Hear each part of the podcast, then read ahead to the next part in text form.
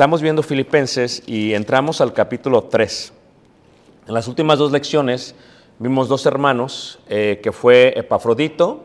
Epafrodito significa para Afrodita, un hermano que se encargaba de la administración de la ofrenda que le llevaban desde Filipenses y que él viajaba para dársela a las necesidades que tenía Pablo y vimos eh, el, hermoso, el hermoso trabajo que hacía, el gran testimonio que tenía con Pablo y con todos los hermanos, y vimos que aunque es un hermano que no se menciona en muchas partes, era realmente importante mencionarlo aquí.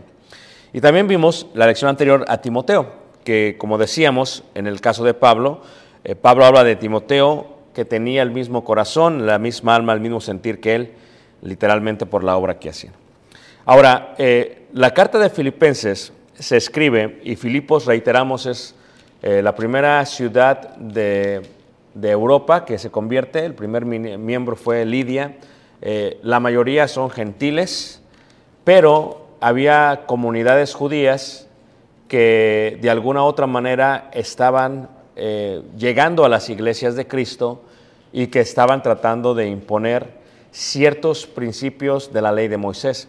Y eso se le llama, eran judaizantes, esto es, eh, no les quedaba muy claro en su totalidad si la ley de Moisés había sido abrogada por Jesús y por lo tanto lo que ellos hacían es que como judíos guardaban la ley y, eso no estaba mal como judío, pero lo que sí estaba mal era que como judíos quisieran que los gentiles guardasen también la ley. Y entonces ese sí era un gran, un gran problema para ellos. Entonces, eh, ese es realmente lo que Pablo va a pasar de hablar de, de Epafrodito y se va a enfocar en este problema palpable dentro de las iglesias de Cristo de aquellos tiempos y específicamente aquí en Filipos. Y entonces, si ustedes recuerdan, eh, y si vamos al libro de Hechos, por ejemplo, en el libro de Hechos podemos ver eh, ese gran debate que, que hubo dentro de la iglesia judía primitiva.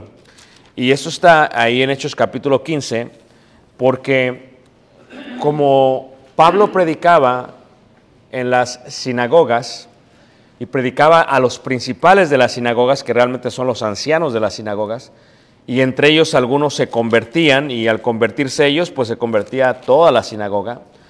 No todas las sinagogas recibían el mensaje del Evangelio de forma correcta. Por ejemplo, en el capítulo 14, en el versículo 19, podemos observar, por ejemplo, lo que le sucede eh, a este Pablo. Entonces, dice, vinieron unos judíos de Antioquía y de Iconio que persuadieron a la multitud y habiendo apedreado a Pablo, le arrastraron fuera de la ciudad pensando que estaba muerto. La religión es una de las causas en toda la historia de la humanidad por la cual se mata a la gente.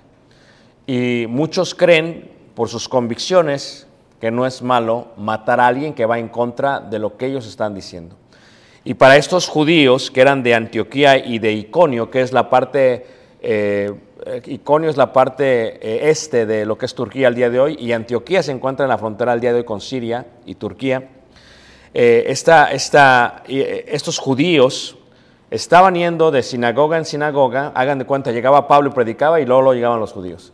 Llegaba Pablo y predicaba, llegaban los judíos. Entonces ellos estaban viendo a Pablo como una amenaza para el judaísmo. Y lo que Pablo estaba haciendo realmente es que le estaba enseñando, esto es lo que hemos aprendido de la ley de Moisés, Jesús está cumpliendo la ley de Moisés, tienen que entender lo que Jesús ha hecho en cuanto a, la ley de Moisés. No solamente la cumplió, pero ahora está dándole la salvación a todos.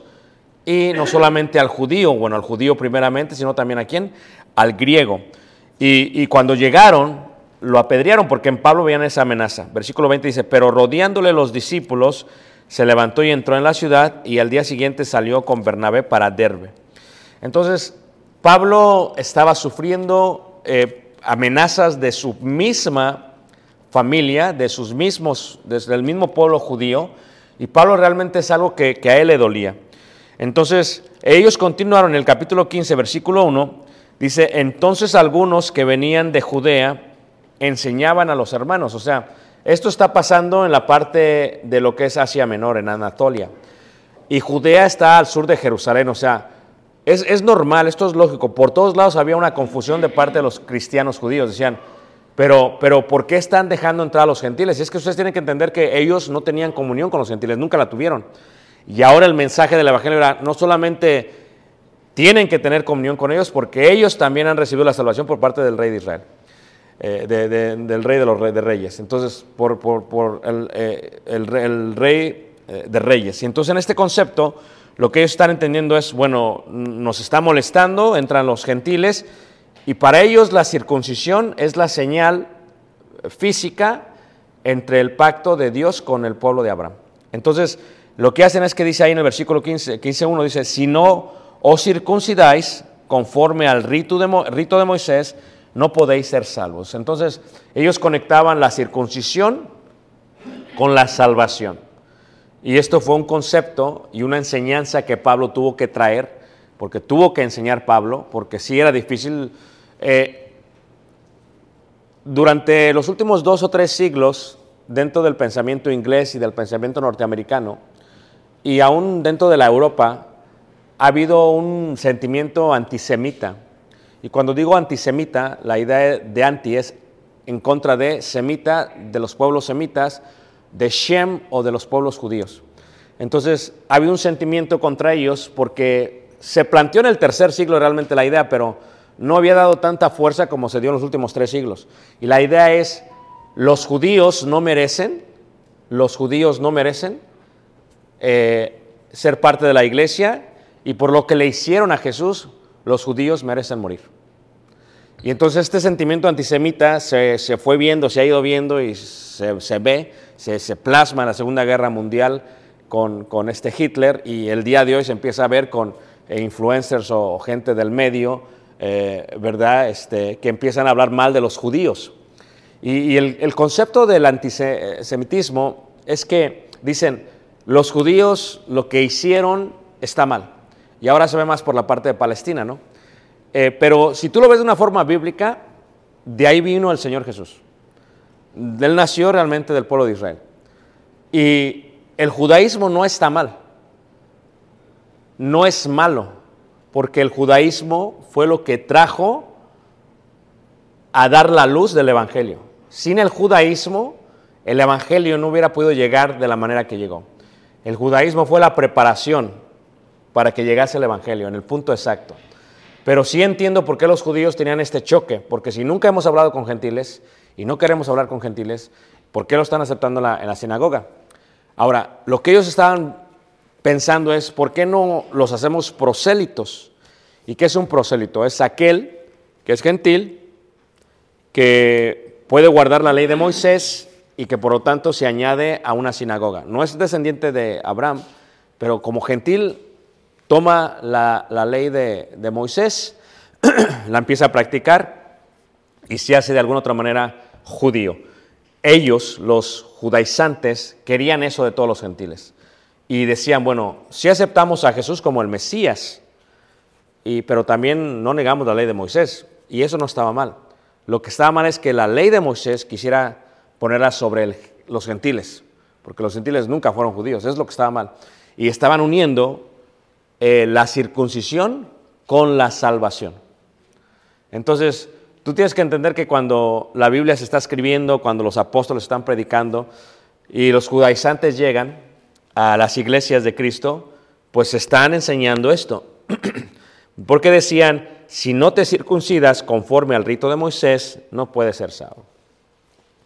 Como Pablo y Bernabé tuviesen una discusión y contienda no pequeña con ellos, eh, esta parte de discutir, de argumentar, de, de, de ver la diferente, el diferente punto de vista de alguien más, no es algo que, que se practica mucho aquí en el Yena, pero, pero en otros lugares sí se practica se practica muchísimo. Eso es, alguien tiene otro punto de vista y entonces tenemos que, que debatir, y hay un debate amplio, ¿no? Este, creo que lo dijo el, el filósofo, creo que fue Sócrates, dijo, eh, cuando alguien pierde el debate, lo único que tiene que hacer es enojarse para tratarlo de ganar. Y el enojo es la muestra de que ha perdido el debate. Entonces es lo que decía él. y es la verdad. Entonces, esto que están viendo los judíos es un choque y Pablo y Bernabé dicen, no, no es así. Y no había nadie a la estatura de Pablo eh, para el judaísmo, de entre todos los judaizantes de aquel tiempo. Entonces, lo que sucede aquí, eh, en el versículo 2, tuvieron una contienda y se dispuso que subiesen Pablo y Bernabé a Jerusalén y algunos otros de ellos, a los apóstoles. La pregunta es, si Pablo es apóstol, porque lo es, ¿por qué tiene que subir? O sea, si Pablo es apóstol porque lo es, ¿por qué tiene que subir? Y si es que tiene que subir. Porque este es un problema que estaba afectando a la iglesia en todo lugar.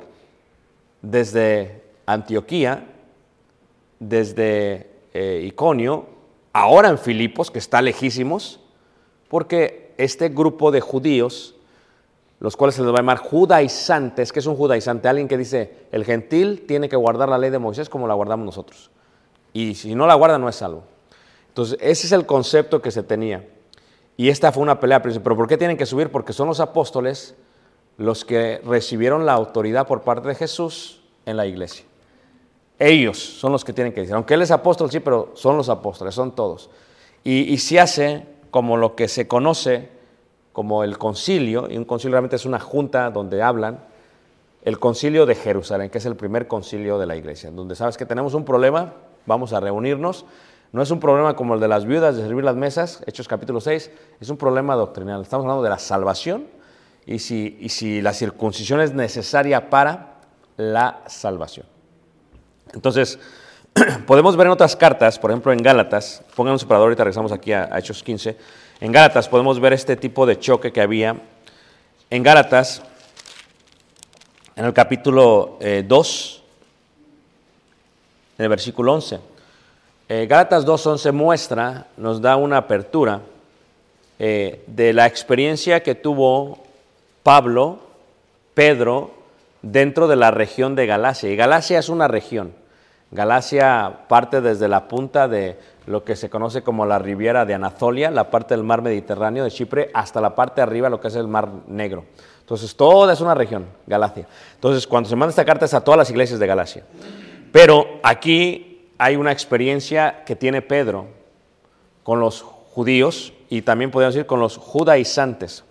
Si vemos, por ejemplo, desde el capítulo 2, versículo 1 dice, después pasado 14 años, subí otra vez a Jerusalén con Bernabé, llevando también conmigo a Tito, pero subí según una revelación y para no correr o haber corrido en vano, expuse en privado a los que tenían cierta reputación el Evangelio que predicó entre los gentiles, que predicó entre los gentiles. Mas ni a un Tito que estaba conmigo, con todo y ser griego, fue obligado a circuncidarse. Pablo circuncidó a Timoteo. ¿Se acuerdan ustedes, hermanos? ¿Por qué? Porque le daría el acceso, lo vimos hace dos clases, a, a las iglesias gentiles y judías, a las sinagogas que él nunca pudo entrar. Pero Tito, que es otro de sus, de sus hijos fieles, de sus colaboradores en Cristo, no se le obliga. ¿Por qué? Versículo 4. Y esto a pesar de los falsos hermanos introducidos a escondidas. O sea, yo ayer estaba con 700 personas, pero pues quién sabe quién es hermano y quién no es hermana. No lo sé. Y sí, mm, tuvimos ahí una junta y una plática con, con los, los que dirigen, los dirigentes. platicamos muy bien y había algunas cosas ahí. Y platicamos muy bien. Pero esa experiencia que tenemos, pues se describe aquí algo similar por el apóstol Pablo. Pero en aquel tiempo, entre los hermanos que yo vi ayer, no sé quién era hermano ni quién era hermana, no sé qué tipo de enseñanza traen. O sea, ya platicando con los hermanos, pues me dicen los problemas regionales que tienen ahí, ¿verdad? Desde, desde esa región hasta las otras regiones de otro departamento y que toca aún parte del Salvador y Honduras y platicamos esas partes doctrinales. Pero, pero todo esto de lo cual estamos hablando es algo que, que entre los judaizantes metían hermanos para ver qué se enseñaba dentro de las iglesias de Cristo. Y estaban encubiertos. Y, por eso dice aquí la escritura, Pablo les llama falsos hermanos, porque su intención no es edificar a la iglesia, coparticipar por el bien del Evangelio, no, su intención es, una vez más, judaizar, informar en cuanto a ello. Y Pablo les llama falsos hermanos. Dice que están introducidos a escondidas, que entraban para espiar nuestra libertad que tenemos en Cristo Jesús. Para reducirnos a qué? A esclavitud. Porque cuando tú oyes de alguien y de pronto llega, pues a ver, quiero ver qué piensa el hermano. O sea, no, no, no están convencidos, por lo tanto, quiero ver si es de los míos o no. Es lo que está pasando aquí. Pero ellos los estaban espiando y parte de espiar es, queremos ver si Tito está circuncidado o no. Y la única manera de verlo es en el baño público. Así que aunque no lo crean, iban a ver a los baños públicos para ver quiénes, quienes estaban con Pablo, no estaban circuncidados. Y si no estaban circuncidados, decían, ok, ¿qué evangelio estás predicando? Porque la circuncisión está ligada a la salvación. Y Pablo dice, no, ni aun a Tito le obligaron a circuncidarse, porque los judaizantes dicen circuncisión igual a salvación. Y el Evangelio dice no. Entre los gentiles no hay necesidad de circuncidarse físicamente porque la circuncisión se hace en forma espiritual, no en forma física. Pero luego ocurre algo y por eso es tan importante el testimonio que damos nosotros. Versículo 11 dice, pero cuando Pedro vino a Antioquía, que es de donde le, lo apedrearon al pobre, dice, le resistí cara a cara porque era de condenar.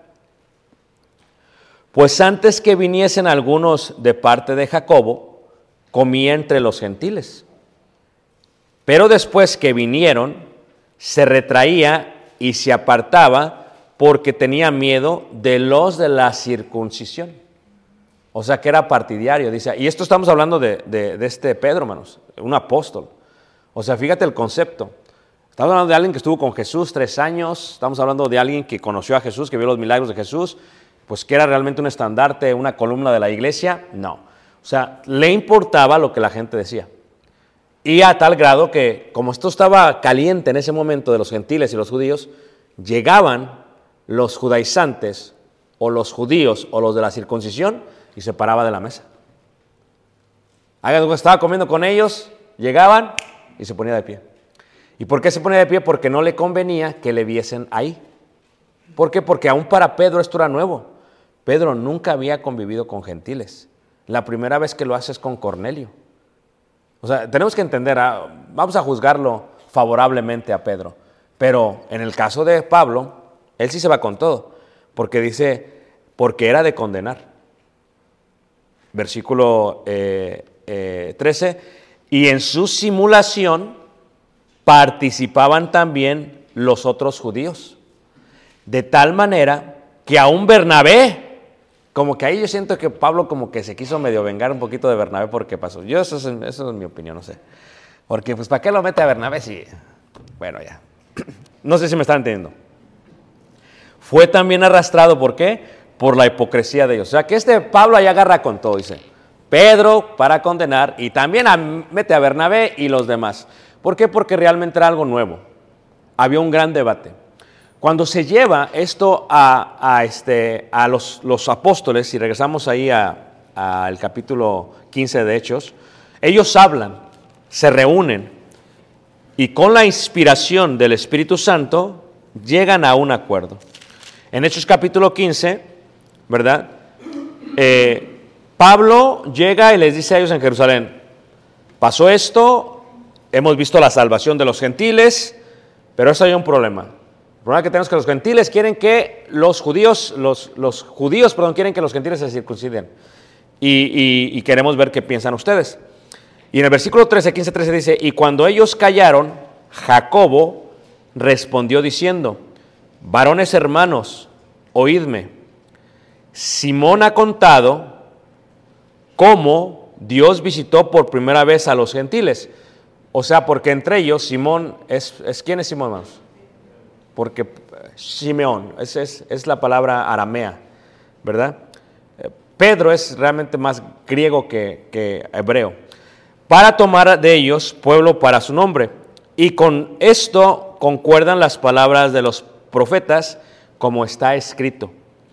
Después de esto volveré y reedificaré el tabernáculo de David que está caído y repararé sus ruinas y lo volveré a levantar para que el resto de los hombres busque al Señor y todos los gentiles sobre los cuales es invocado mi nombre, dice el Señor, que hace conocer todo esto desde tiempos antiguos. Por lo cual yo juzgo, está hablando Jacobo, que no se inquiete a los gentiles que se convierten a Dios. Esto es, Jacobo ya los está viendo como convertidos sin la circuncisión. ¿Ok? Versículo 20. Sino que se les escriba que se aparten de las contaminaciones de los ídolos, porque reitero, con la entrada de los gentiles entra mucho paganismo, o mejor dicho, entran muchos miembros que practicaban el paganismo antes, y por lo tanto es difícil cambiarles este problema.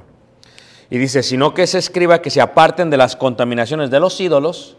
Y oye, en Estados Unidos no vemos esto como se ve en, en México y en Centroamérica, en Sudamérica. La parte de la idolatría está increíble. ¿eh? O sea, que el pueblo tiene un santo y, esto es otro santo. Y, yo no había visto esto, pero ahí en, la, en la parroquia de Chichí, como le dicen ellos, abajo de las escaleras tiene un altar maya con incienso. Dentro de los conceptos católicos esto va en contra de ellos. ¿Por qué? Porque el incienso siempre va dentro del lugar, nunca hacia afuera. Pero como era un altar maya, lo colocaron conectado. Y hasta el día de hoy se practican cosas de los mayas dentro de ahí. Dices, ¿cómo pueden concordar? Porque reitero, todo este paganismo, toda esta idolatría se trae arraigada. Y cuando entran los gentiles, al igual que hablaba yo ahorita, lo mismo, traían muchísimo. Los judíos cristianos no tenían ese problema porque ya tenían la idea de la santidad. No tendrás dioses ajenos. Pero los gentiles, cuando entramos, venimos arrastrando un sinfín de tradiciones y ídolos. ¿Y para qué quieren? Y luego cada quien de su pueblo y cada quien de su área, y cada quien de su región y cada quien... O sea que es un desastre total. Así pasó con ellos. Entonces lo que hace Jacobo dice, ok, ya se convirtieron, no se les eh, inquiete más, solamente que se aparten de las contaminaciones de los ídolos. Por eso, cuando yo hablaba recientemente de las tradiciones, este no es un concepto nuevo, hermanos. Los apóstoles lidiaron con el concepto de tradiciones, idolatría y todo lo demás, hermanos, costumbres paganas desde aquel tiempo. Cuando dice una persona, no es que eso fue allá en el primer siglo, no sé cómo no conecta el primer siglo con el día de hoy. Es lo mismo. Como, o me estás diciendo que el diablo se murió en el primer siglo y ya no existe hoy. Es lo mismo, hermanos. Es lo mismo el altar maya que lo que ellos hacían. Es lo mismo la fiesta del pueblo, de que ahora le llaman Santo Tomás, pero ¿cuál Tomás?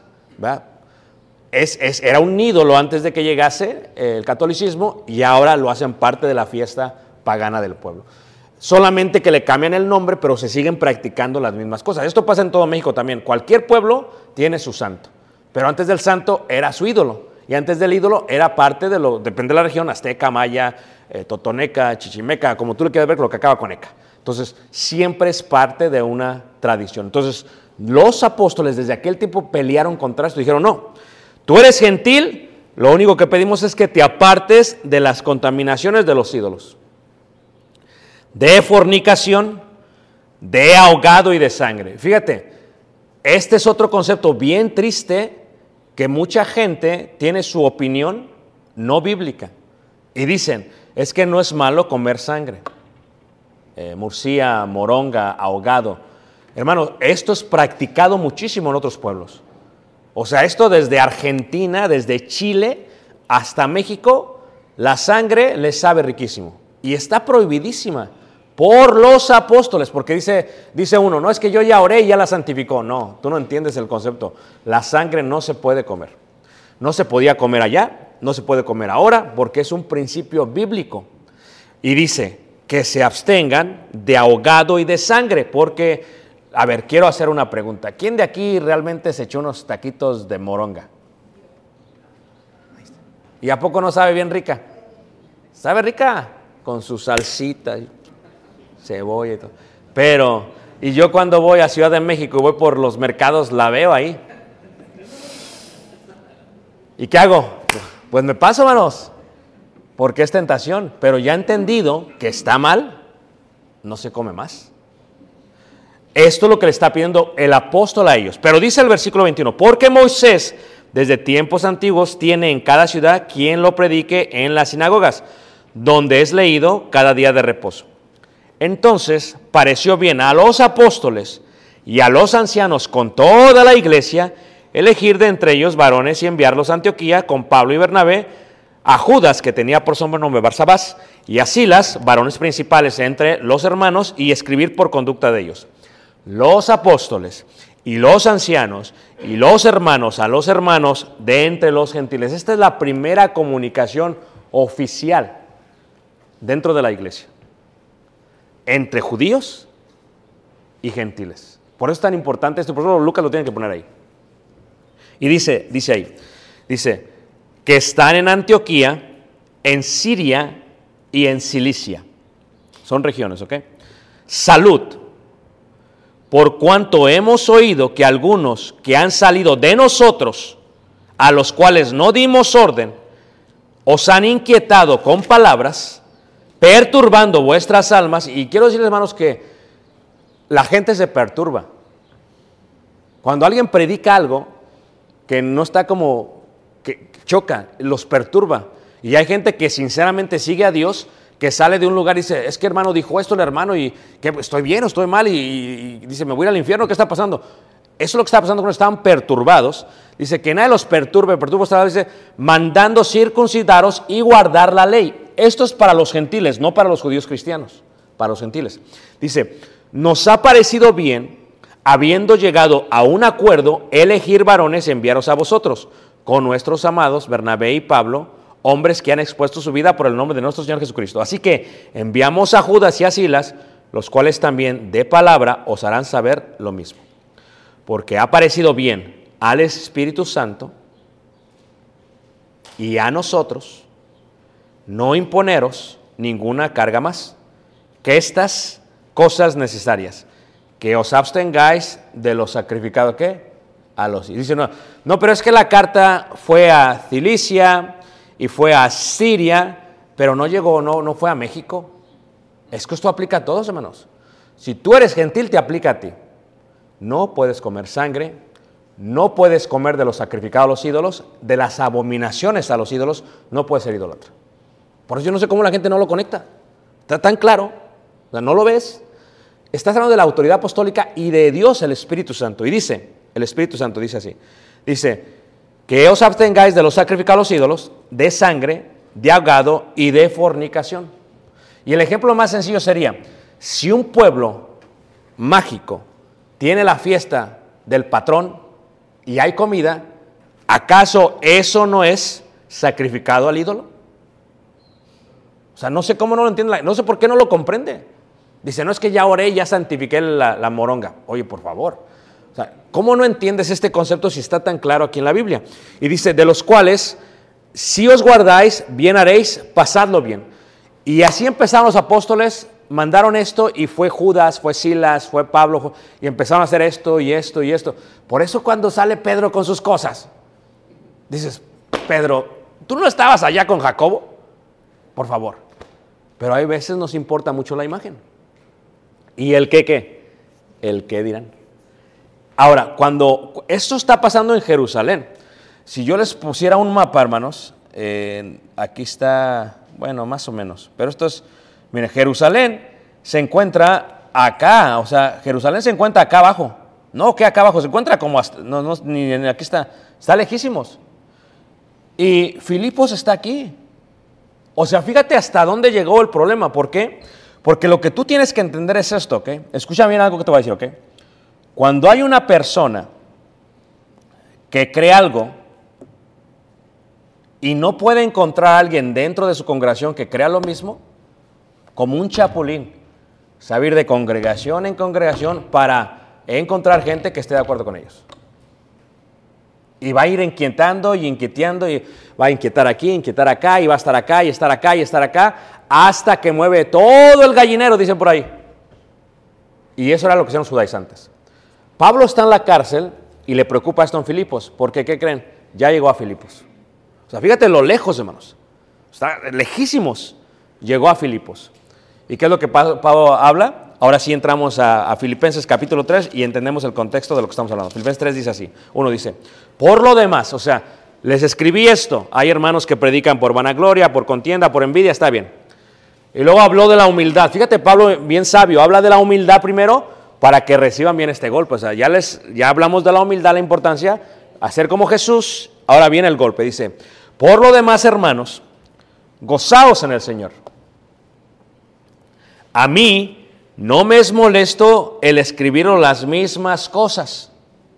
Dice, no, Ricardo, ya predicaste ese sermón. Ya cá- cámbiale un poquito, pues dame chance, llegué de Guatemala. Dame chance. Pero no es que, ¿por qué se repite? Porque tal vez la generación de arriba, los, grandes, hermano González, el hermano Mauro y los demás, ya escucharon el mensaje. Luego vienen los adultos, luego vienen los jóvenes. O sea, se tiene que estar qué?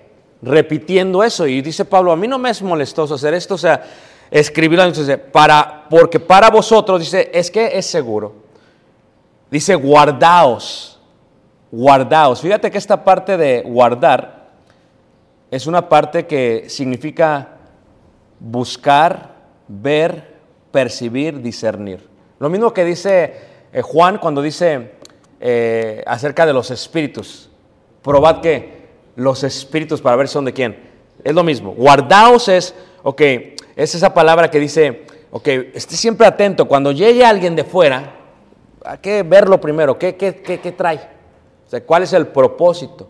Porque una cosa es que llegue una ovejita que quiera aprender la palabra de Dios y una cosa que venga alguien como ovejita que sea un lobo rapaz. O sea, tú escucha, tiene mucho conocimiento de dónde viene, cuál es su propósito, qué quiere, qué trae. Tienes que estar viendo, tienes que estar percibiendo, discerniendo. Dice, dice ahí, guardaos. La primera es guárdate, o sea, ten cuidado de tener mucha comunión con ellos.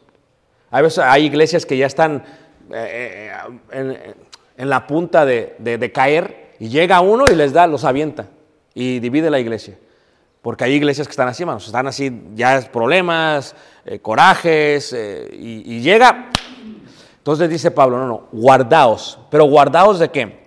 Y fíjate, hermanos, lo que hace Pablo. A estos judaizantes les llama así, dice, guardaos, dice, de los perros.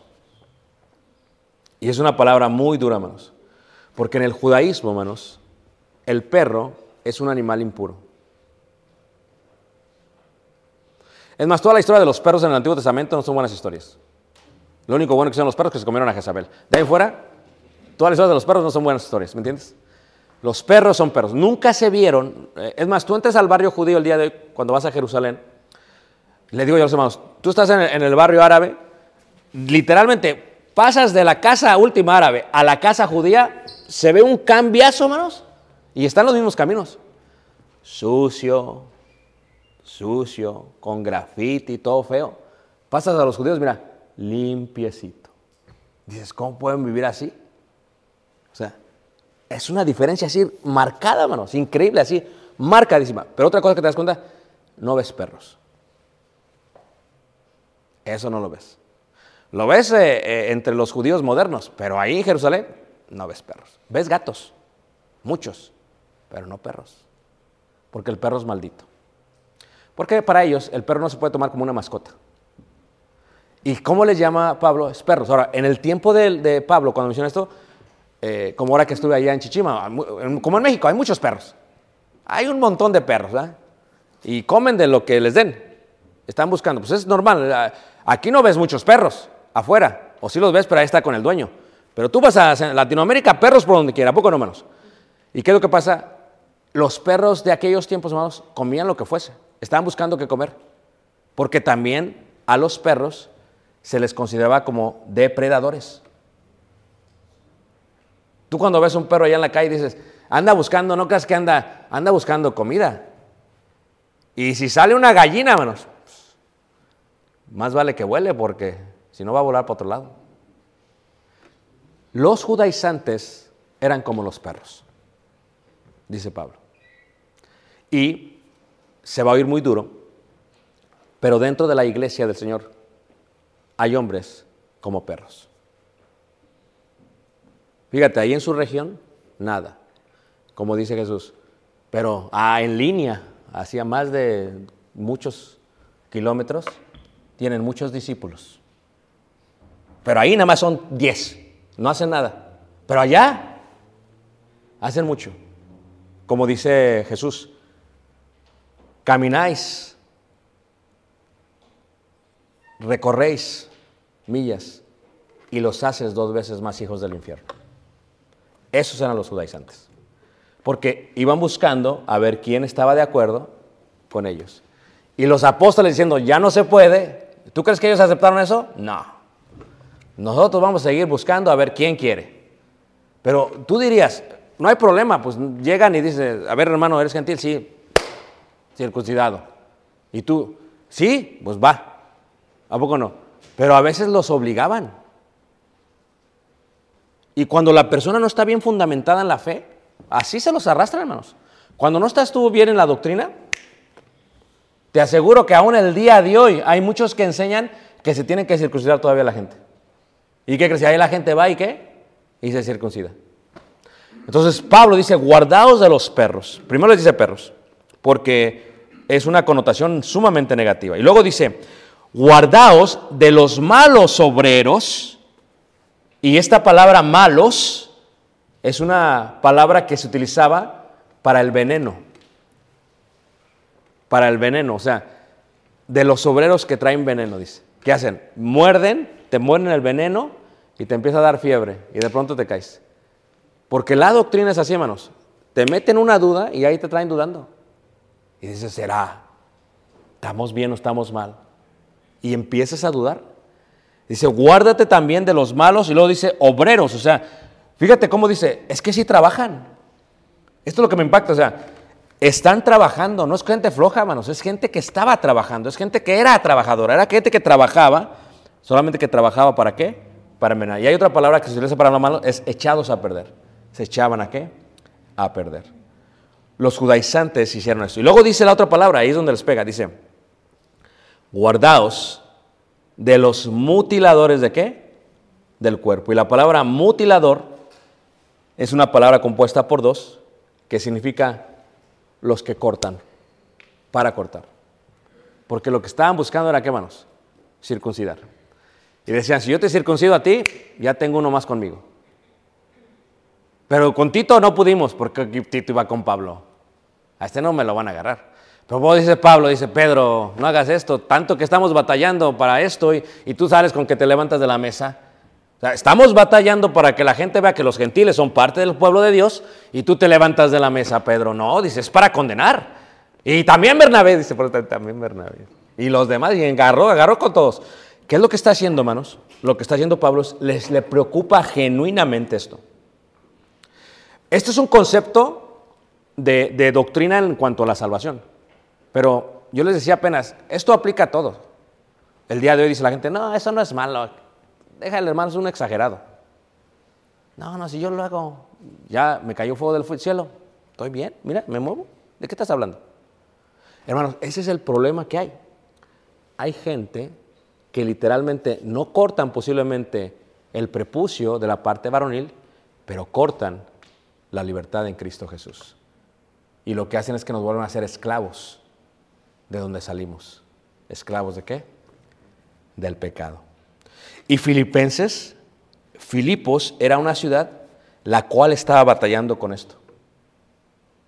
Por eso, eh, eh, una de las cosas que hace Pablo en Colosenses, en el capítulo, Colosenses está, eh, eso sí está muy lejos de Filipenses, porque Colosenses está en, en- Anatolia. Colosenses dice ahí en el capítulo 2, ¿ah? Colosenses capítulo 2, en el versículo 11, esto era algo que estaba pasando en todas las iglesias. Entonces, ¿qué es lo que hace Pablo? Pablo trata, intenta, escribe y dice, ok, vamos a aclarar este asunto. Ya los apóstoles dijeron que no se tienen que circuncidar, pero la gente no entiende. Entonces, Pablo tiene que enseñar por qué no se tienen que circuncidar. ¿Por qué? Porque dice Pablo 2.11 de Colosenses, dice, en él también fuisteis circuncidados. ¿Me permite regresarme unos versículos antes? 2.8. 2.8, fíjate cómo dice 2.8. Dice 2.8. Dice, mirad que nadie os engañe por medio de filosofías y huecas sutilezas según las tradiciones de los hombres, conforme a los rudimentos del mundo y no según Cristo. ¿De acuerdo a lo que dijo Jacobo? Salen de la idolatría, no coman sacrificado, no coman... Son, son filosofías huecas, dice él. Porque en él, o sea, en Jesús habita corporalmente toda la plenitud de la deidad. Y vosotros estáis completos de él, en él, que es la cabeza de todo principado y potestad. Pero luego la pregunta sería, ok, está bien, eso los gentiles, pero ¿qué pasa con los judíos? Ah, ok. En él también fuisteis circuncidados con circuncisión no hecha a mano. Al echar de vosotros el cuerpo pecaminoso carnal en la circuncisión de Cristo. ¿Cuándo? Sepultados con él. ¿En qué manos? En el bautismo. Les voy a preguntar algo, hermanos. Porque mucha gente dice que el bautismo no es necesario. Yo no sé qué Biblia leen. ¿Están viendo que los gentiles estaban bautizando, hermanos? ¿Y qué era el bautismo? La circuncisión, ¿qué? Espiritual. De la parte genital varonil se quita el prepucio y se tira la señal. Pero cuando alguien se bautiza, como adulto, está echando la carne. La carne, es lo que está diciendo ahí el cuerpo pecaminoso carnal, sepultados con él en el bautismo, en el cual fuisteis también resucitados con él mediante la fe, en el poder de Dios que le levantó de los muertos. Y a vosotros, estando muertos en pecados y en la circuncisión de vuestra carne, os dio vida juntamente con él, perdonándonos todos los que pecados. Anulando el acta de decretos que había contra nosotros, que nos era contraria, quitándolo de en medio y clavándola en la cruz. Y despojando a los principados y a las potestades, los exhibió públicamente, triunfando sobre ellos en la cruz. Por tanto, nadie os juzgue en comida, en bebida. No lo saquen de contexto, hermanos. Y mi, mi, mi, mi homilia, mi sermón tiene que ver con juicio, pero aquí está diciendo, entonces, ¿por qué el hermano está juzgando cuando alguien come para el santo, para el ídolo? Aquí no está hablando en ese contexto. Está hablando en el contexto de los judíos y de los gentiles. Porque no solamente los judíos querían que los gentiles se circuncidaran, los judíos querían que los gentiles guardaran el sábado, o guardaran las fiestas ceremoniales judías, guardaran todo. Y dejaran de comer chicharrón también. Entonces lo que está diciendo Pablo es, por tanto, nadie os juzgue en comida o en bebida o en cuanto a días de fiesta, luna nueva o días de reposo. Está hablando de los gentiles a los judíos. No digas, no, hermano, entonces ¿por qué estás juzgando que los hermanos se aventaron un arbolito? Aquí no está hablando de eso, hermanos. Está hablando específicamente de los gentiles. Versículo 17. Todo lo cual es sombra de lo que había de venir, pero el cuerpo es de Cristo. Nadie os prive de vuestro premio, afectando humildad y culto a los ángeles, entremetiéndose en lo que no ha visto, vanamente hinchado por su propia mente carnal. Y no haciéndose a la de la cabeza en virtud de quien todo el cuerpo nutriéndose y uniéndose por las coyunturas y ligamentos crece con el cre- crecimiento que da Dios. Pues si habéis muerto con Cristo en cuanto a los rudimentos del mundo, ¿sí ves el contexto? O sea, si eres gentil, dejaste los rudimentos del mundo. Pero tampoco los judíos te pueden hacer que guardes su, ley. Es lo que está diciendo. Por eso yo no guardo eh, la Pascua en el sentido de ellos una semana, la guardo cada domingo. O sea, por eso yo no, me, no, no- tengo que circuncidarme, porque no soy judío.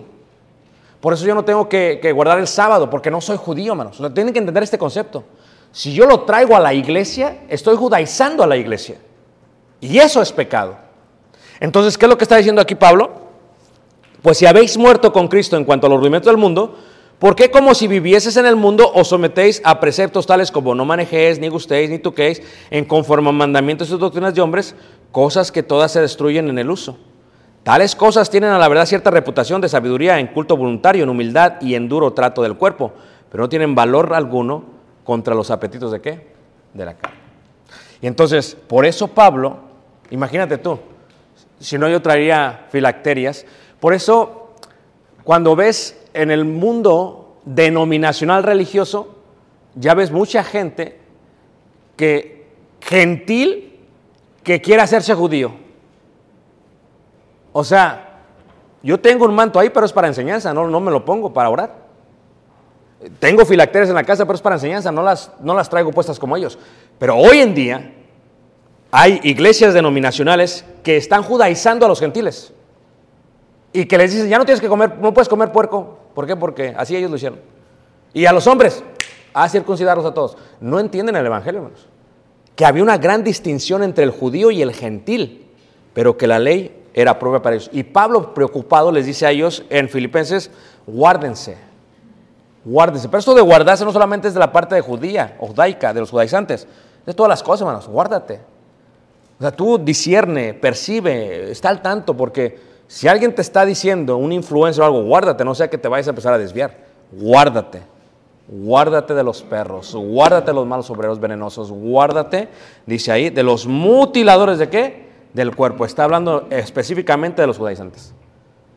Porque créanlo, hermanos. ¿Se acuerdan ustedes cuando David le pidió el, futuro suegro? Dice, tráeme 100 prepucios. ¿Y qué hizo David? Le trajo 200. ¿A poco no? Así eran los judaizantes. Y decían, así como David trae prepucios, yo fui a Siria y a Iconio y a Listra y miren, le quité el prepucio a 100 gentiles. Eso es lo que hacían, hermanos. Para ellos eso era un honor. No dudo que tal vez tenían hasta su librito. Como hacen todavía predicadores. Ahí su librito. Yo ya bauticé cuántos llevo. Llevo 10. Espérate. No es necesario que tú lo registres, ya están en el cielo. ¿O no? No, pues ¿cuántos llevo? Híjole, me falta uno para llegar a los 100. No es necesario, porque eso es vanagloria. Dios es el que sabe todo lo que el hombre ¿qué? hace. Y en este sentido, eso fue lo que batallaron ellos. En esta fotografía estás viendo a alguien, un judío, que está poniéndose una filacteria, un tlim, que es eh, para orar. Se la ponían toda la, en la mañana y la tenían todo el día. Así la traía Jesús, hermanos. Esto era una práctica de, judíos. Y se ponía los sellos acá y acá y oraba a Dios. Entonces, eso era lo que querían. Si tú, siendo nosotros todos gentiles, no necesitamos hacer nada de eso. ¿Me entienden lo que estoy diciendo, hermanos? ¿Sí me entendieron? Ok, no, quiero que sepan que me entiendan porque lo dicen, el hermano no me dijo. Pero lo mismo, fíjate, yo le digo a la gente, le digo, mira, si esto es con la ley de Moisés, ¿por qué te vas a traer la ley del mundo, los rudimentos del mundo y los quieres meter en la iglesia? Y los quieres meter para evangelizar a la gente. O sea, yo no sé en qué mente cabes. Traes al mundo las tradiciones del mundo, las practicas en la iglesia porque así va a venir más gente. Dices tú, ¿de qué mundo los vas a convertir? Explíquenmelo, por favor, yo no lo sigo. Si, si lo de afuera lo traes y dices, vamos a hacer esto porque así la gente va a venir, y si viene ese día y ya no vuelve jamás, ¿de qué mundo los convertiste? Yo, no, ma, disculpen, no lo entiendo. Pero esto es un concepto que venía arrastrando la iglesia primitiva con el judaísmo. Ya pasando tanto tiempo del judaísmo, nosotros con el gentilismo, con el paganismo, nosotros tenemos que pelear ahora con esto. Porque también tenemos que seguir la instrucción de los apóstoles. Porque si creemos que esta es la iglesia de Cristo y que Cristo fue el que la fundó, tenemos que perseverar en la doctrina de los apóstoles. Y esto que vimos hoy es ampliamente parte de su doctrina para los gentiles. Muy bien, aquí lo voy a dejar para preguntas y comentarios.